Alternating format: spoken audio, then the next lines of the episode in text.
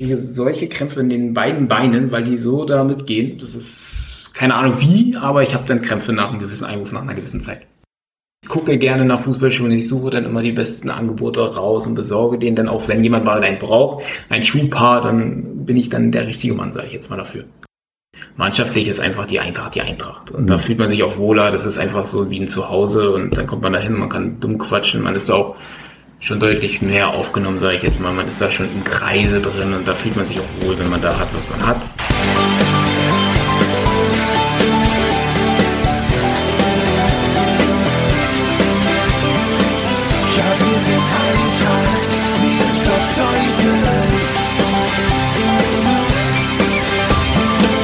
Und damit herzlich willkommen zu Die Eintracht im Ohr, dem Podcast des SC Eintracht Meersdorf-Zeuthen. Wenn Nils Reichert bei den Spielen der ersten Männermannschaft den Ball in die Hände nimmt, geht oft ein Raunen durch die Zuschauerreihen. Jeder weiß, jetzt wird's gefährlich. Die weiten Einwürfe sind eine Spezialität von Nils und bei den Gegnern besonders gefürchtet. In dieser Episode lüftet Nils das Geheimnis seiner weiten Einwürfe, wie es überhaupt dazu kam, wie er es schafft, den Ball so nah vors gegnerische Tor zu schleudern und warum sie so schwer zu verteidigen sind. Außerdem erzählt er von seiner Hochzeit am 11.11., .11., bei dem sein Freund und Mitspieler Per Gülzow Trauzeuge war. Er bekennt freimütig, dass er einen Schuhtick hat, nicht nur bei Fußballschuhen. Und er verrät, warum er mal einige Monate auf Bali gelebt hat. Mein Name ist Gregor Rumeler und ich wünsche euch jetzt viel Spaß beim Zuhören.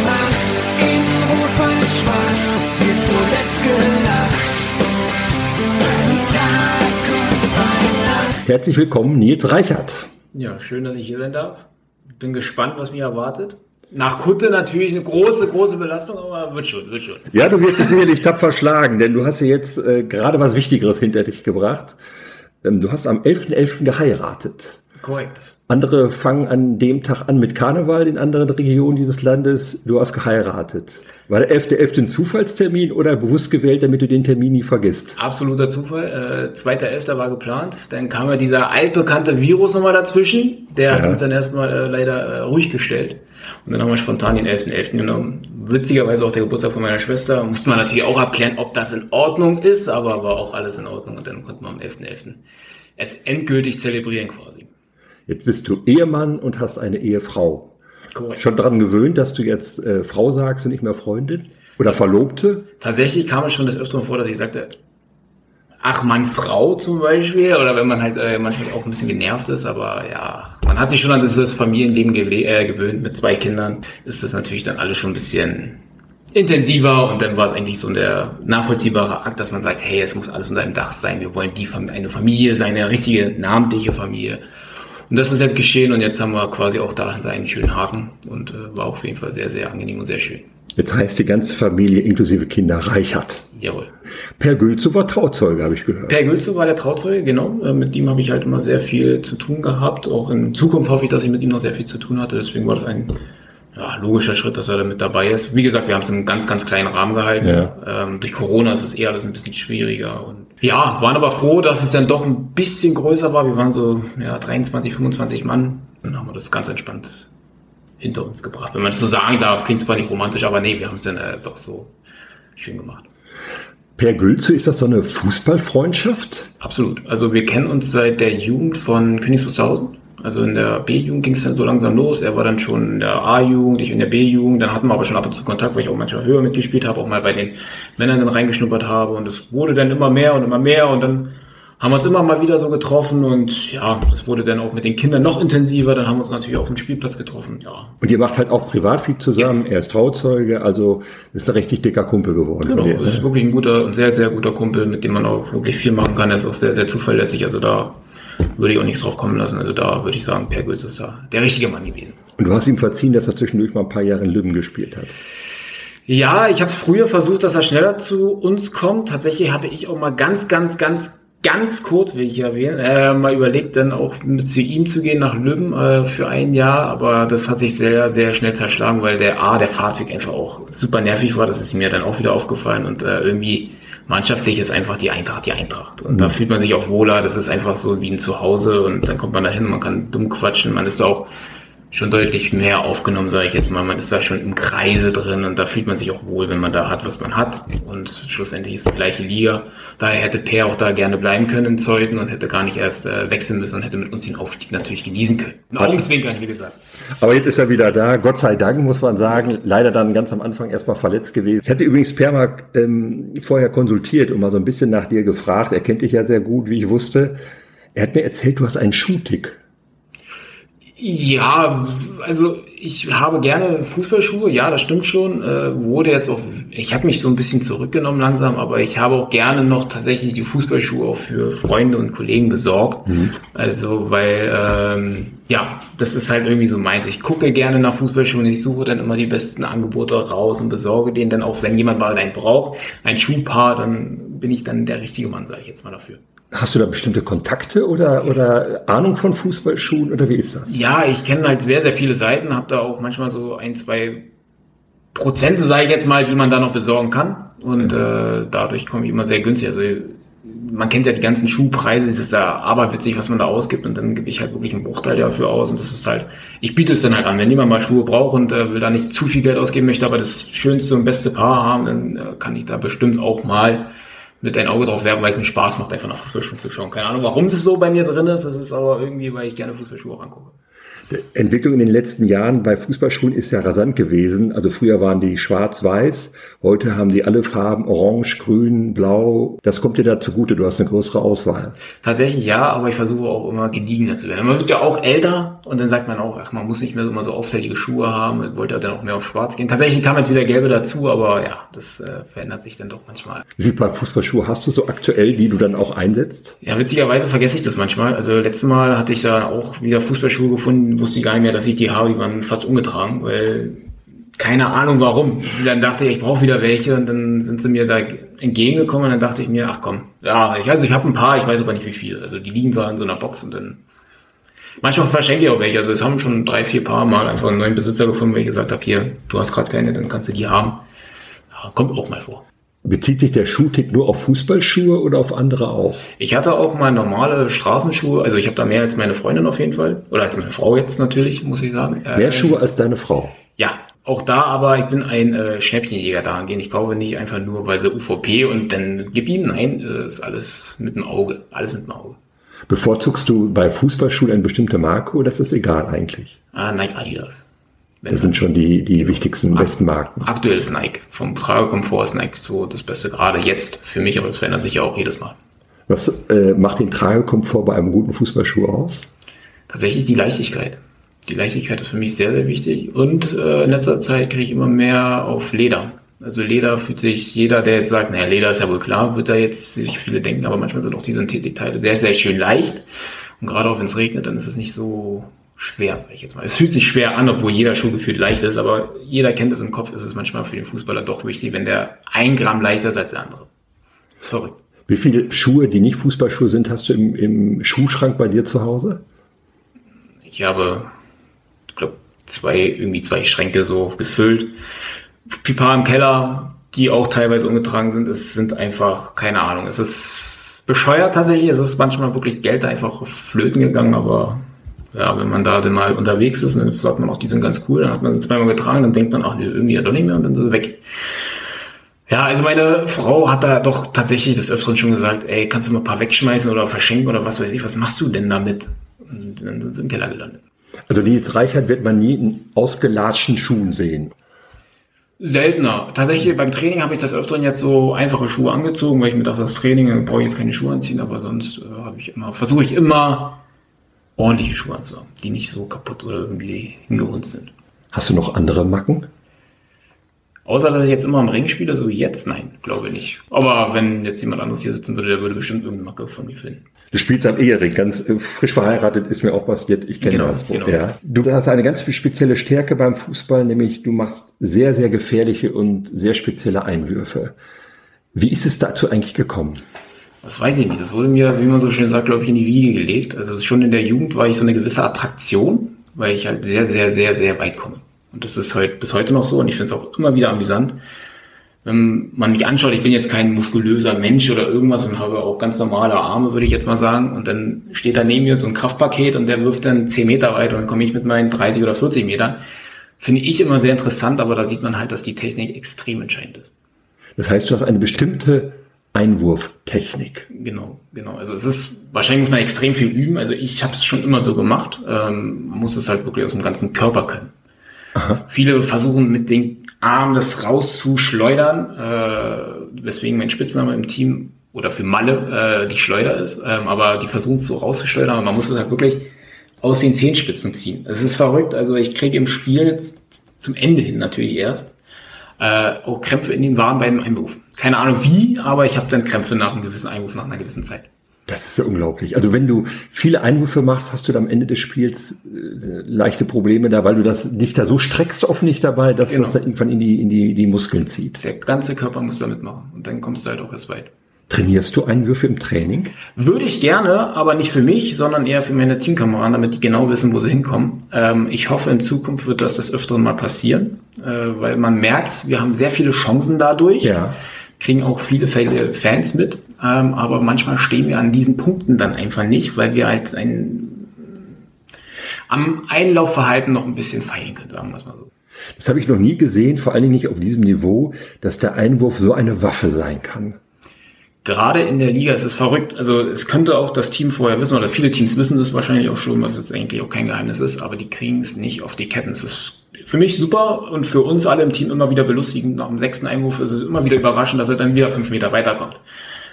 Und dementsprechend ist es halt, äh, ja, mir macht Spaß, ich liebe Einwürfe, deswegen schreie ich auch jeden an, der dann da noch weiter dribbeln will. Ich sage dann immer, lass ihn ausgehen und äh, es ist ja auch manchmal ein Running Gag, dass man dann gesagt bekommt, es ist besser, wenn sie eine Ecke haben als ein Einwurf, wenn ein Einwurf halt ein bisschen genauer, gezielter hingeworfen werden kann in den ersten Pfosten oder an den zweiten Pfosten, je nachdem, was wir da gerade brauchen. Was viele, glaube ich, auch nicht wissen, ist, beim Einwurf gibt es kein Abseits. Genau, und dementsprechend, wenn wir da mal ganz, ganz schnell schalten, dann kommen wir natürlich schon hinter die Kette. Genau, ja. Und sind dann schon da. Und ich wundere mich manchmal, wenn ich eure Spiele sehe, du sagst es gerade selbst, viele sind entweder gar nicht drauf vorbereitet, also vom Gegner, und schaffen es nicht, das zu verteidigen. Warum nicht? Was macht das so gefährlich? Es ist aber auch die ähm, Schnelligkeit im Kopf tatsächlich. Das ist halt, ähm, ich bin meistens, entweder spiele ich in der Zentrale oder halt außen. Wenn ich außen bin, bin ich natürlich noch schneller am Ball. Dann schnappe ich ihn mir an der Mittellinie, weil ich gerade da bin und werfe ihn dann natürlich zum 16er oder in den 16er, ja. damit es halt schnell geht. Und die Gegenspieler kennen das halt gar nicht. Die sind jedes Mal, spielen die auch gegen uns und es ist immer wieder für die was Neues, dass jemand denn so weit kommt. Ja. Es gibt manche in der Liga, die weit kommen, aber bisher glaube ich zumindest, dass da noch keiner dabei war, der jetzt so weit kam wie ich. Ja. Hast du mal gemessen, wie weit du wirst? Nee, ich habe tatsächlich letztes Mal Langeweile auf der Couch gehabt, habe mal geguckt, was der Weltrekord ist. 51,33, 51 Meter und 33 Zentimeter. Beim Fußball? Beim Fußball, beim Einwurf, genau. Ja. Da habe ich schon mal überlegt, käme ich so weit? Ich glaube, das ist dann doch vermessen. Also der hat da diese spezielle Einwurftechnik mit dem Salto und dann reinwerfen. Das kann ich auf jeden Fall nicht. Aber ich glaube, so an die 40 Meter, 42, 43 Meter werden es schon sein, die ich da hinbekomme. Kann das sein, dass das deshalb so schwer zu verteidigen ist, weil der Ball, meine ich immer zu sehen, dann relativ plötzlich quasi senkrecht runterfällt? Unerwartet oft, auch für den Torhüter oft unerwartet. Ja, das kriege ich auch manchmal von äh, Matthias Klatt oder Jonas Greib oder wem auch immer gesagt, dass die manchmal ein bisschen schwieriger sind einzuschätzen, weil die fliegen halt und dann fallen sie halt aber auch. Ähm, ich versuche mich da angehend manchmal auch ein bisschen zu bessern, dass ich die gerade werfe. Also wie man es kennt, wenn man so einen schönen Unterschnittball schlägt, so ganz entspannt, der fliegt ja auch gefühlt gerade und geht dann sanft wieder runter. So versuche ich die Bälle dann auch gerade zu werfen, dann gehen sie runter. Mhm. Ähm, aber wenn es mal ganz weit gehen soll, dann wird er geworfen und dann müssen sie halt daraus das Beste machen. Aber ich glaube, das ist äh, jammern auf hohem Niveau, dass sie dann auch aus zwei Metern mal den Kopf dahin halten können. Was mich ja dann auch wundert, wenn man sowas sieht, warum das zum Beispiel im Profifußball keine Waffe ist. Warum es da nicht einen gibt, der das womöglich auch trainiert.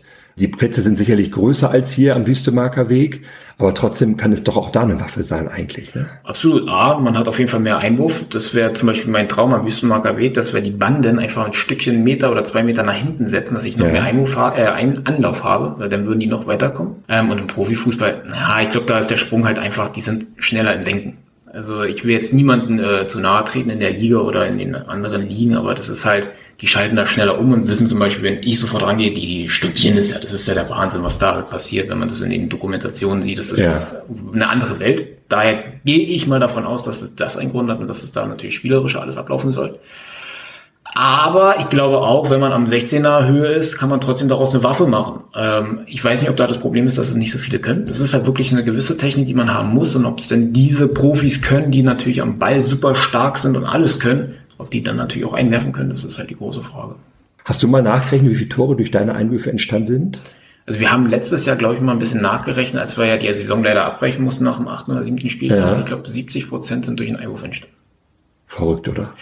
Ja, also es lief auch ganz gut. Also wir hatten das dann zum Beispiel, wie gesagt, mit dem ersten Pfosten und es war halt wirklich eine Waffe. Also ja. Jonas Greib zum Beispiel ist äh, mein Lieblingsstil teilweise.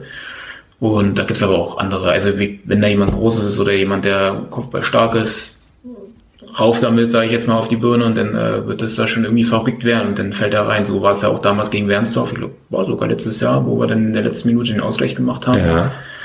Reingeworfen, Kuddelmuddel im 5-Meter-Raum, weil er genau zwischen dem Torwart und dem 5-Meter-Raum aufkam und keiner konnte ihm erklären, weil keiner damit zurechtkam, weil er dann genau, wie du schon sagtest, so einfach so runtergefallen ist und dann war er halt auch drin. Marc Werner war das, glaube ich, ne? Kann sein. Also wer es zum Schluss war, weiß ja. ich nicht. Auf jeden Fall wurde der irgendwie noch zum Glück reingesteuert. Und der war ja gefühlt auch schon auf der Linie und dann macht ihn rein irgendwie. Und dann war er drin und da haben wir uns natürlich auch wieder gefreut. Ich habe schon mal festgestellt, wenn ich auf der Tribüne sitze, wenn dann Einwurf für uns ist, und du kommst zum Ball und willst den Einwurf ausüben, dann gibt es schon so, einen Rauen. Dann wissen viele Zuschauer so, jetzt könnte was passieren. Es ist auch ein schöner Spaß. Also es macht mir persönlich Spaß einzuwerfen, weil man kriegt es natürlich so ein bisschen mit. Es macht mir auch Spaß, äh, da das zu animieren, in Anführungsstrichen. Ich mache auch gerne Einwürfe. Auch bei den Gegnern ist es halt immer, wenn wir woanders sind erst kommt ein dummer Spruch, wenn man rausgeht und dann wirfst du und dann ist da Ruhe. Dann merken sie, dann wirft er jetzt gleich mal bis zum Elfmeterpunkt. Dann ist es halt eher so eine positive Kritik, die sie dann sagen, weil so dieses sarkastische, und, aber das ist halt das Lustige daran, weil ja. die es halt alle nicht kennen und das äh, macht mir dann doch irgendwie Spaß.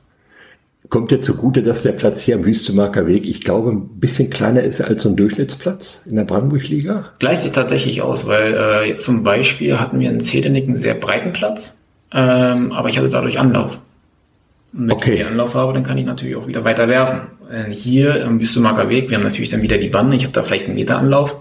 Und dann ist es halt, ja, es gleicht sich aus. Dann kann ich halt trotzdem weit werfen, aber mit weniger Anlauf. Ich werde mit Stefan Becker reden, der soll die Banden umsetzen. Das wäre ein Traum. Ja. Wie bist du zur Eintracht gekommen?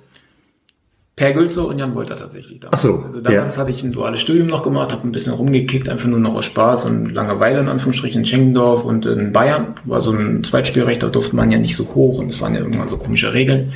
Und dann hat mich einfach mein Nachbar gefragt, ob ich nicht in Schengendorf spielen würde. Dann kam ich halt dazu. Und dann mit Per Gülzo war ich auch immer in Kontakt und dann haben sie halt gesagt, hey, jetzt kommen wir mal wieder vorbei.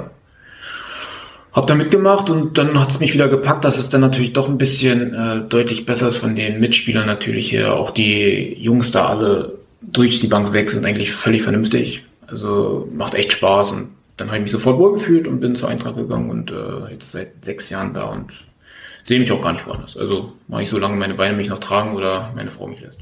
Das heißt, du hast ähm, zwischendurch mal so ein bisschen, ich will nicht sagen abgeschlossen mit Fußball, aber wolltest ein bisschen kürzer treten? Nö, durchs Studium, ne? man muss ja dann doch schon mal gucken, was machst du in Zukunft. Möchtest du jetzt Fußball spielen auf professioneller Ebene, was du halt in Schengendorf definitiv nicht kannst, ne? da, oder in Bayern, da sagst du, okay, denn du machst natürlich ein Studium.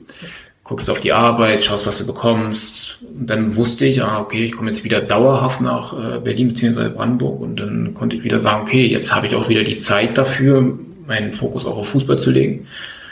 Und ja, dann kam es dadurch natürlich wieder mit Zeuthen deutlich mehr in Berührung. Ist, glaube ich, ja, okay, damals gab es noch Weitersdorf, aber wie man ja schnell in Zeuthen lernt, Weitersdorf ist ein No-Go. Mhm. Äh, und dann äh, ist es natürlich die Eintracht geworden. Dann ist man da und wenn man sich wohlfühlt, ja, gab es den Fokus wieder total auf Fußball. Im Rahmen deines Studiums, weiß ich, warst du ja auch mal ein Auslandssemester auf Bali. Genau. Wie kam es dazu? Spontan, also Amerika wollte ich eigentlich machen. Ähm, die Plätze waren voll. Dann hatte ich als Zweitwunsch eher Spaßenszahl mit einem Kumpel angegeben, ja komm, wir machen Bali. Ja, Bali wurde es dann, weil die Plätze halt, wie gesagt, voll waren und dann lernt, man macht natürlich weniger für die Uni. Es ist halt vier Monate Urlaub, aber man lernt sich selber kennen. Das ist halt eine ganz andere Welt dort. Viele vergleichen es mit Urlaub. Es ist Urlaub. Ich will es gar nicht kleinreden, aber es ist halt auch ein anderes Leben. Du hast ein, lernst dich menschlich ganz anders kennen lernst diese Menschen, wie die leben kennen. Du nimmst es halt auch in Deutschland dann teilweise ein bisschen lockerer, wobei Deutschland dich natürlich schnell wieder einfängt und du kriegst dann wieder das deutsche Gen natürlich auch wieder eingepflanzt, aber du merkst trotzdem, dass man auch vieles entspannter sehen sollte. Und das habe ich da mitgenommen und natürlich für die Uni und Co. war das natürlich äh, im Vergleich zur deutschen Mentalität und zur deutschen Qualität halt ein ganz anderer Schritt. Ne? Oder eine ganz andere Qualität auch. Könnte dir das Leben da auf Bali dauerhaft gefallen oder ist dir das dann zu entspannt? Nö, ich bin sowieso ein entspannter Mensch. Also, hm. ich glaube, die mich kennen, merken, dass ich da alles sehr, sehr locker sehe. Außer im Spiel, da bin ich auch manchmal meckerig, obwohl meine Leistung auch nicht immer gut ist, aber irgendwie brauche ich das im Spiel, dass ich auch immer meckere, aber danach sofort abschalten, entspannt und daher kann ich mir Bali auch gut vorstellen, dass ich da mal ein Jahr lebe. Also ich war jetzt vier Monate da, aber ein Jahr würde mich da auch locker halten, weil es halt wirklich eine sehr, sehr angenehme ja, Welt ist da. Es ist eine mhm. andere Welt. Es ist halt ganz cool. Man hat da Urlaub, man kann da entspannen. Man, wenn man wirklich die Batterien aufladen möchte, würde ich immer jedem sagen, geh ruhig nach Bali. Wird da auch Fußball gespielt? Da wird auch Fußball gespielt und das macht denen extrem Spaß, weil äh, die Europäer da so anders gesehen werden. Die haben auch Fotos ohne Ende gemacht mit uns Europäern. Die haben am Strand gelegen, die legen sich dazwischen und auf einmal guckst du neben dich und die sind da und machen ein Foto mit dir. Das ist keine Ahnung warum. Für die ist es halt was anderes, dass wir da so dann auftauchen. Wir sind ja auch deutlich größer teilweise.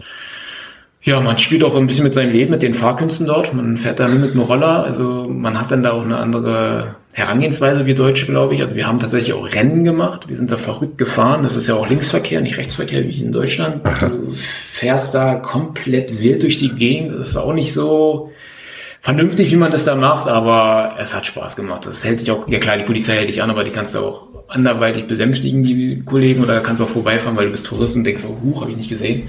Muss natürlich aufpassen, mhm. weil die sollen auch ein bisschen strenger sein. Ich hatte zum Glück das Glück, ich konnte vorbeifahren. Aber das ist halt, es ist schon cool. Also gerade jüngere Generationen, die sollten da auf jeden Fall hingehen. Spaß haben, Party machen kann man da auch, ähm, aber auch das Rollerfahren, das ist halt so genial da. Das ist, hat man hier in Deutschland so nicht. Kommen wir nochmal nach Deutschland, kommen wir mal in die Brandenburg-Liga und die aktuelle Saison. Ihr seid ähm, nicht sehr gut gestartet, sechs Niederlage in Folge. Du hast dich sehr früh schwer verletzt. Ich glaube, es war im Pokalspiel schon, ne? vor der Saison eigentlich, vor der, vor der Meisterschaft. Genau, ich glaube 20 Minuten gegen Zetenik und ja. umgeknickt. Weil wahrscheinlich mein Körper hat sich einfach dagegen gewehrt, dass ich Innenverteidiger spiele. Nee, dann bin ich unglücklich umgeknickt und dann war ich natürlich mit dem Außenbandriss erstmal raus. Ja. Kam wieder ein Spiel und dann kam schon wieder Corona und dann war ich wieder raus und das, der, die Seuche war noch am Anfang. Aber ich hoffe, dass es jetzt sich bessert und dass wir jetzt auch besser in den Rhythmus kommen.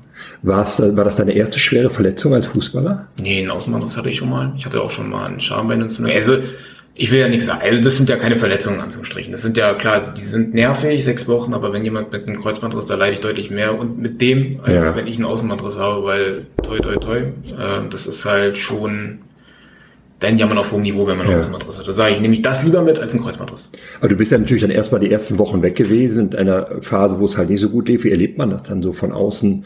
Wenn man auch nicht eingreifen kann, nicht mithelfen kann.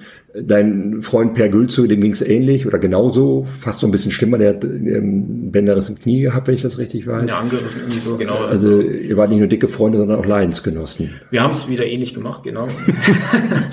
nee, das ist halt schon ähm, ja, auf gut Deutsch beschissen. Also du guckst da zu und denkst dir so, ach, gegen die können wir das trotzdem packen und man sieht halt, wie man oder wie deine Kollegen da auch leiden. Es ist halt so, viele leiden darunter, wenn man halt nicht gewinnt.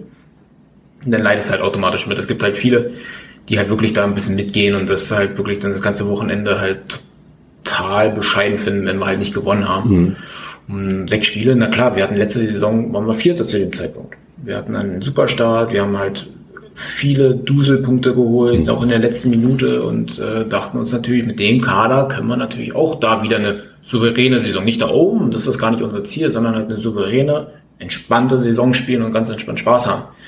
War natürlich jetzt am Anfang nicht gegeben. Wir hatten halt einfach keine guten Tage, kann man so sagen. Wir hatten einfach keine guten Tage. Wir legen uns das Ei selber ins Netz und das war halt einfach bescheiden. Und teilweise war ja die Aufstellung auch von alleine, weil einfach die Spieler auch gefehlt haben. Erstaunlich ist, du kommst wieder gegen den FSV Bernau, machst einen Einwurf, der zu einem Elfmeter führt, der wiederum das 1 zu 0 bedeutet, äh, durch Klatti. Das war die Wende und man hatte dann auch das Gefühl, das war nicht nur so ein, so ein, so ein Lichtblick mal einer, sondern da habt ihr wirklich dann die, die Wende geschafft, wie sich jetzt im Nachhinein ausstellte. Dann 1 zu 1 gegen Preußen Überswalde, 2 zu 1 etwas über, also sehr überraschend in Zedenick. Was ist denn so diese Saison drin? Wir müssen einfach an unserer ja, Stärke glauben klingt immer nach so einer gewissen Phrase, aber ist ja auch so. Also es kommen ja auch wieder alle Spieler jetzt sozusagen wieder, so dass wir vielleicht auch wieder eingespielt spielen können. Mhm.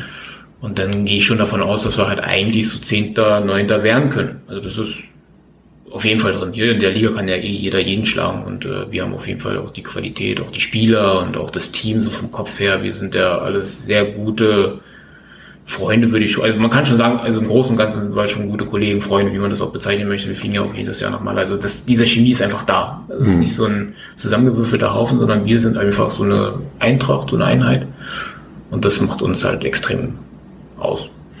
Könnte dieser Teamgeist am Ende vielleicht auch entscheidend sein, wenn es nochmal eng werden könnte? Definitiv, aber das sieht man ja jedes Jahr, finde ich, mhm. Ähm, man schreibt uns oftmals vielleicht auch schon ab und sagt, oh, mal gucken, was da überhaupt bei der Eintracht wird, war ja dieses Jahr schon knapp. Äh, auch als wir abgestiegen sind, da ist ja dann äh, Per Gülze und äh, Johannes Neubauer sind ja gegangen, da dachten auch viele, ah, mal gucken, auch jetzt mit der A-Jugend, das war ja schon ein gewisser Umbruch, mhm.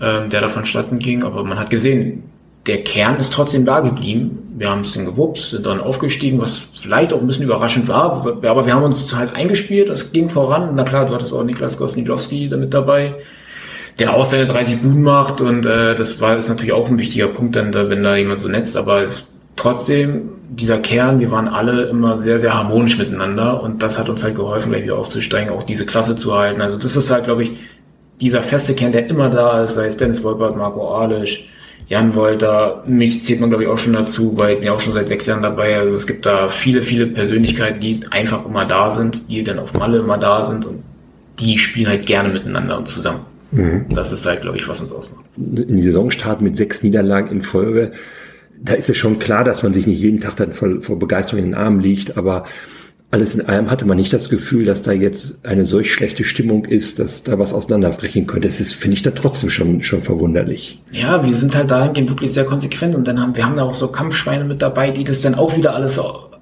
voranbringen. Sei hm. Matthias Ritter, der jetzt seinen zweiten Frühling hat, der wirklich überragend spielt momentan, aus meiner Sicht mit der Beste im Team oder der Beste im Team, der halt uns wirklich da voranbringt was halt vielleicht auch viele nicht auf dem Schirm hatte, aber der hat da momentan eine Qualität, wo ich sage, ey, top, der kämpft und beißt und ist eklig und das, auch Marc Bernhard, der hat ja auch schon Kreuzband, also tut mir mal leid, aber auch der ist immer mit dabei, auch einer vom Kern. Und das ist, da sieht man halt immer wieder, es sind immer wieder andere Persönlichkeiten, die dann einfach mal da reinrutschen und die uns dann aber voranbringen. Es sind ja nicht immer nur die gleichen Spieler. Es sind mhm. immer wieder andere Persönlichkeiten, die es dann auf einmal schaffen, dass wir vorankommen. Das lässt hoffen, dass das diese Saison noch, dass das gut ausgeht und wir ihr vielleicht dann auch, vielleicht Zurückrunde schon, sagen wir mal, in Sphären seit der Tabelle, wo man sich ein bisschen sicherer fühlen kann. Ne? Wäre schön, ja. ja. Am besten zur Winterpause schon so ein gewisses, in Anführungsstrichen, Polster wird jetzt schwer werden auszuarbeiten, aber einfach, man sieht, okay, wir sind da zwölf da und da unten nicht mehr drin. Wie lange willst du noch Fußball spielen? Du hast eben gesagt, solange meine Frau. Ja, sagst, also das ist ja so spaßeshalber gesagt. Also ich glaube, sie würde mich da lassen. Ähm, ähm, das Ding ist halt eher, ich denke immer so an die Verletzung. Also man hat trotzdem so gewisse Angst, dass man sagt, okay, mhm. weil man hat dann natürlich eine Arbeit, man hat Verpflichtungen zu Hause, man hat aber auch mit dem Haus und Co., also was man da auch hat, so finanzielle Verpflichtungen, wenn dann natürlich so eine große Verletzung kommt, es ist immer wieder ein Risiko, das muss man sich immer vor Augen halten, weil wir spielen ja einfach nur noch aus Spaß, kann man mhm. ja so sagen. Und wenn dann eine große Verletzung entstehen sollte, ja, also ich habe manchmal schon gesagt, also mit so einem Kreuzbandriss müsste man schon ein paar Mal überlegen, ob man das dann nochmal angreift. Ich bin jetzt auch bald 30, ähm, habe ja auch dann bald den runden Geburtstag und dann muss man auch gucken, dass es halt alles, es muss halt passen. Also ja. das Paket mit Eintritt ist schon cool, da hat man auch Spaß, aber so eine große Verletzung birgt halt auch viele Risiken für jeden. Mal schauen. Also eigentlich will ich schon lange, ich habe immer gesagt, ich brauche Fußball, ich liebe Fußball, ich will jeden Tag Fußball gucken, hören oder was auch immer. Aber man muss halt auch gewisse Abstriche machen, weil es dann doch man glaubt es gerade in den jungen Jahren nicht, aber es gibt dann doch gewisse Prioritäten, die man dann doch äh, vielleicht vorziehen sollte. Würdest du dich als Fußballverrückt bezeichnen?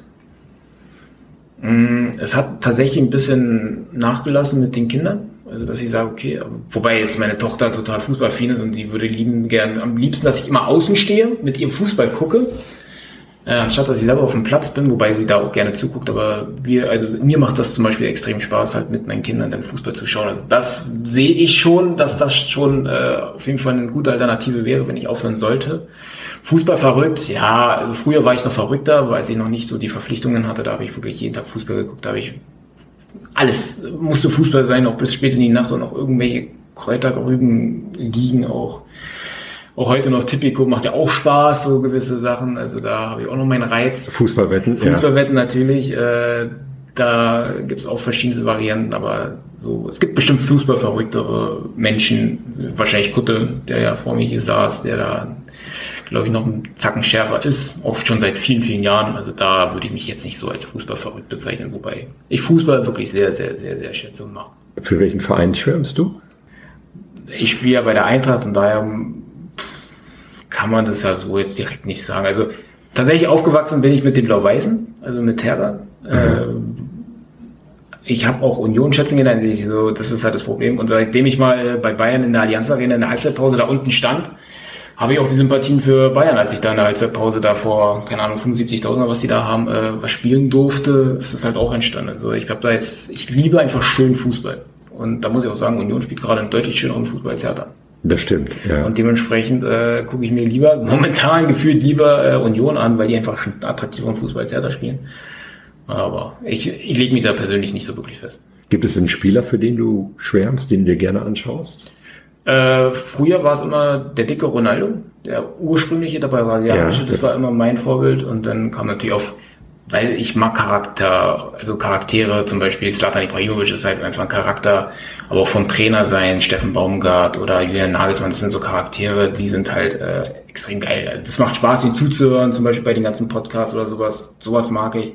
Aber fußballerisch war immer Ronaldo, der originale Ronaldo, der brasilianische, das war so mein Vorbild, da hatte ich auch früher als Kind so ein Trikot, da, da kam ich eigentlich zum Fußball, das war so mein wenn du mal nicht mehr aktiv Fußball spielen solltest, wirst du den Fußball in irgendeiner Form erhalten bleiben? Ich habe tatsächlich mal überlegt, Trainer zu werden. Ähm, würde mich bestimmt auch reizen. Ist aber, ich kann nicht einschätzen, ob es die Jugend- oder Männermannschaft irgendwann mal sein sollte. Mhm. Ähm, man muss auch schauen, ob man dann noch die Zeit hat oder ob man sagt, okay, jetzt kommt erstmal die Familie und dann später wieder. Ähm, vielleicht werde ich auch mal Einruftrainer oder sowas. Wer weiß, vielleicht wird es ja doch mal äh, aktiver werden, dass man diese Schiene da auch noch mit reinnimmt. Aber ich glaube, dann kommt erstmal die Familie, wenn ich fertig bin. Und dann werde ich zum Beispiel zu Spielen gehen, mir mit meinen Kindern das zusammen angucken. Sowas wird dann wahrscheinlich eher mal kommen. Wie alt sind deine Kinder jetzt? Drei und äh, jetzt zweieinhalb Monate.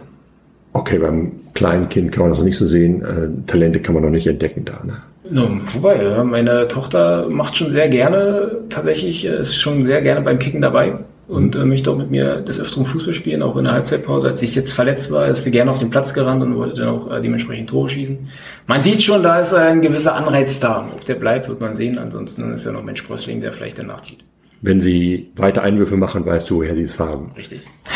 Sehr schön, Nils. Zu unserem Podcast gehört ein kleines Spielchen am Ende gebe dir 20 Begriffspaare vor und möchte dich bitten, dich möglichst schnell für den einen oder für den anderen zu entscheiden. Möglichst schnell und spontan. Es geht wie immer ganz leicht los für einen Fußballer. Linksfuß oder Rechtsfuß? Äh, links. Hund oder Katze? Ja, Katze. Pizza oder Pasta? Pizza. Schokolade oder Chips? Chips. Berge oder Strand? Strand. Sommer oder Winter? Sommer. Früh aufstehen oder lange schlafen?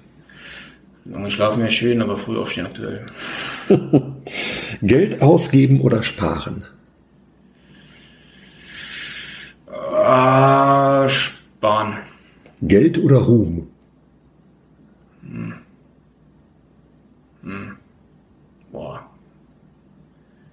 Geld ist praktischer. Auto oder Fahrrad? Auto. Geburtstag oder Weihnachten? Weihnachten. McDonald's oder Burger King? McDonald's. Aufzug oder Treppe? Aufzug. Fisch oder Fleisch? Fleisch. Singen oder tanzen? Tanzen. Krimi oder Komödie? Komödie. Dusche oder Badewanne? Badewanne. Jeans oder Jogginghose? Jogger. Stadt oder Land? Äh, Land unter Wasser atmen oder fliegen können? Fliegen.